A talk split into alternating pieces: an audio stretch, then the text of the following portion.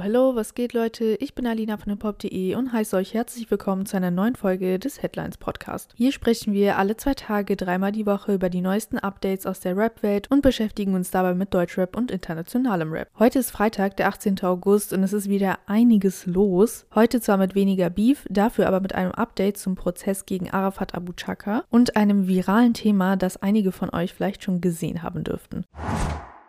Erstmal kommen wir aber zu einem recht überraschenden Thema, vor allem für Fans des Films Blindside. Der pensionierte NFL-Star Michael O'Hare, bekannt aus dem Film Blindside, hat am Montag eine Petition beim Nachlassgericht in Tennessee eingereicht. Er wirft seinen Zieheltern Leigh Ann Tuhoy und Sean Tuhoy vor, im Film gelogen und sich durch ihn um Millionen bereichert zu haben. Kurze Zusammenfassung für die, die den Film nicht gesehen haben. Der Film behandelt die Geschichte von Michael O'Hare, der aus ärmlichen Verhältnissen stammt und erst von der Familie Tuhoy aufgenommen und später adoptiert wird. In dem Film wird dargestellt, wie die Tuhoys Michael dabei helfen, schaffen, ein NFL-Star zu werden. In der 14-seitigen Petition von OHA wird nun behauptet, dass die Geschichte so gar nicht abgelaufen sein soll. Die wichtigsten Punkte sind folgende. Erstens, die Tuhoys sollen ihn zwar aufgenommen, aber nie adoptiert haben. Stattdessen sollen sie ihn nach seinem 18. Geburtstag dazu gebracht haben, eine Vormundschaft zu unterschreiben. Diese befähigte sie angeblich dazu, die Finanzen des Ex-NFLers zu kontrollieren. Und der zweite Punkt, Michael O'Hare behauptet, er habe an dem Film Blindside nie Geld verdient. Der Gerichtsakt ist zu entnehmen, dass er damals wohl davon ausgegangen ist, dass die Vormundschaft ihn zu einem Mitglied Mitglied der Familie machen würde. Rechtlich gesehen führt aber erst eine Adoption dazu, dass jemand Mitglied einer Familie wird. Darüber hinaus verschlechterte sich das Verhältnis zwischen O'Hare und der Tuhoy-Familie durch den Film. Grund dafür war seine Darstellung im Blindside. Laut O'Hares Anwalt würde er dort nämlich eher als dümmlich porträtiert. Die Situation habe sich dann zusätzlich verschlimmert, als O'Hare erfahren hätte, dass er als einziger in der Familie keine Tantimen an dem Film bekommen sollte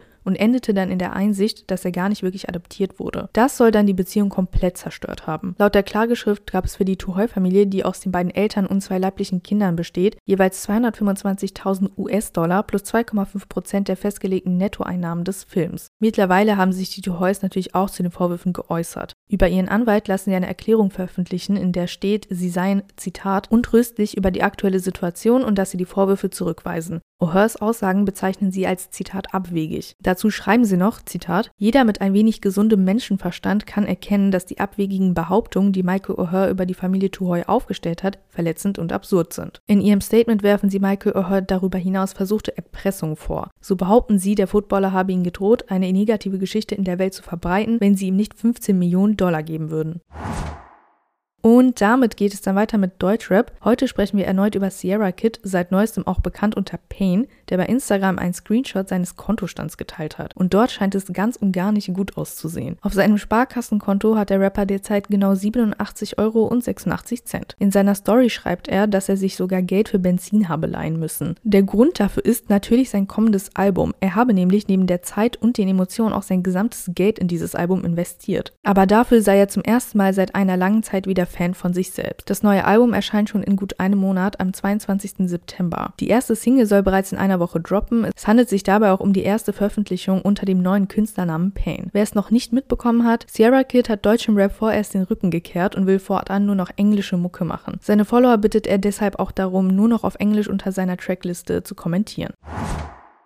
Weiter geht es dann mit Bushido und dem Prozess gegen Arafat Abu Chaka. Am 102. Prozesstag des Gerichtsverfahrens hat die ehemalige Steuerberaterin von Bushido und Arafat ausgesagt. Die 41-Jährige hatte ursprünglich im Mai 2019 bei der Polizei ausgesagt, sie hätte mit Bushido über sein Treffen mit Arafat am 18. Januar 2018 gesprochen. Wir erinnern uns, das Treffen zwischen Bushido und Arafat vom 18. Januar ist Knackpunkt des aktuellen Verfahrens. Da soll Arafat Bushido angeblich eingesperrt und mit einer Wasserflasche geschlagen haben. Das Problem, die Steuerberaterin konnte sich jetzt vor Gericht an einen Großteil ihrer Aussagen zu dem Gespräch mit Bushido nicht mehr erinnern. Am vergangenen Mittwoch will sie nicht mehr genau gewusst haben, ob ihr Treffen mit Bushido im Frühjahr 2018 oder 2019 stattgefunden hat. Allerdings wisse sie noch, dass Bushido aufgelöst gewesen sei. Er habe auf die Frage, wie es ihm geht, mit Zitat nicht so gut geantwortet und glasige Augen bekommen. Bushido habe dann von einem Treffen mit Arafat hinter verschlossener Tür berichtet, bei dem es sehr laut geworden wäre. An weite Teile des restlichen Gesprächs könne sie sich heute jedoch nicht mehr erinnern. Bei ihrer Polizeiaussage im Jahr 2019 hatte sie angegeben, dass Arafat wohl zu Bushido gesagt hätte, dass er ihn fertig machen würde. Auch hatte Bushido angeblich Handgreiflichkeiten angedeutet. Vom Richter auf diese merkwürdig wirkenden Erinnerungslücken angesprochen und darauf, dass es ja, Zitat, eigenartig sei, dass sie sich an die Trinen, aber nicht an den Gesprächsinhalt erinnern kann, soll die Frau laut der BZ BZ geantwortet haben, Zitat, vielleicht aus Eigenschutz, um mit diesen Dingen abzuschließen. Der Staatsanwältin, die bei ihren Fragen ebenfalls auf die Polizeiaussage verwies, entgegnete die Steuerberaterin,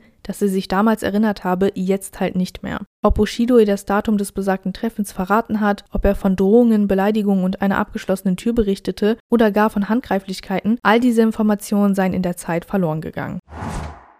Kommen wir nun zu einem viralen Thema, das das Internet seit gestern beschäftigt. Der YouTuber und Streamer iShowSpeed hat aus Versehen sein Gemächt gezeigt. Für alle, die es noch nicht mitbekommen haben, erkläre ich kurz, was passiert ist. iShowSpeed war gerade dabei, das Horrorgame Five Nights at Freddy's zu spielen. Wie gewohnt war er dabei sehr überdreht. Als er sich dann während des Spiels erschreckt hat, hält es ihn nicht mehr auf dem Stuhl. Seine Shorts und vor allem seine Genitalien waren darauf allerdings nicht ausreichend vorbereitet. Wie in den Videos von der Situation zu sehen ist, sprang sein bestes Stück aus der Hose. Die einsetzende Erkenntnis kommentierte er mit einem kurzen Oh my God. Social Media ist seit dieser Aktion natürlich voller Memes und Hashtags, die auf den Vorfall Bezug nehmen. In Anspielung auf den Namen des Streaming-Stars erfreut sich Hashtag iShowMeet beispielsweise großer Beliebtheit. iShowSpeed kommt ja allein bei YouTube auf fast 20 Millionen Abonnenten. Jetzt fragen wir uns natürlich, hat das Konsequenzen? Immerhin sind solche Inhalte nicht auf YouTube erlaubt. Tatsächlich soll der Streamer aber keine Probleme kriegen. YouTube hat TMZ gegenüber nämlich erklärt, dass iShowSpeed den Upload bereits gelöscht hat und deshalb wie gewohnt weiter streamen und posten dürfe.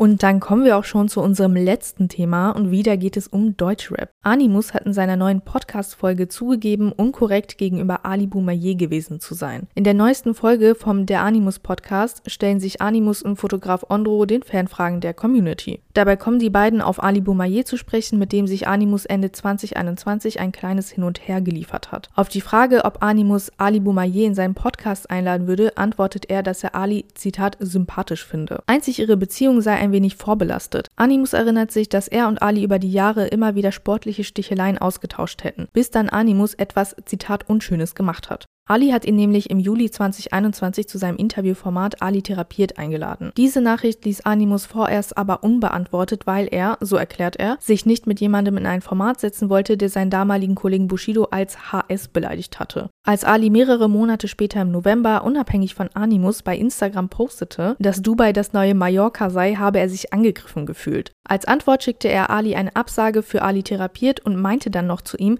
dass er kein Interview, sondern einen Auberginen-Emoji bekommen würde. Einen Screenshot dieses Chats teilte Animus dann noch in seiner Story. Ein Move, den er heute bereue. Zitat, und das ist nicht cool, weil er hat mich privat nett eingeladen und ich habe das dann so gepostet auf, guck mal, ich habe seine Einladung abgelehnt. Ich wollte den so klein machen mäßig. Nun hat Animus das Gefühl, Ali nicht mehr zu sich einladen zu können, auch wenn er eigentlich gerne würde. Animus wolle jetzt nicht selbst, Zitat, die Rudersaison anfangen, nachdem er so uncool reagiert hatte. Das sei, Zitat, unverschämt in seinen Augen. Animus macht dabei so häufig deutlich, dass ein gemeinsamer Talk aufgrund seines Verschuldens nicht möglich ist, dass das Ganze fast wie eine Einladung an Ali wirkt. Und damit sind wir auch schon durch mit den Themen für heute. Wir freuen uns wieder, dass ihr eingeschaltet habt und wünschen euch damit ein schönes Wochenende. Montag geht es dann auch wieder weiter bei uns. Details und weitere News findet ihr bei uns auf der Website oder bei uns auf den Socials.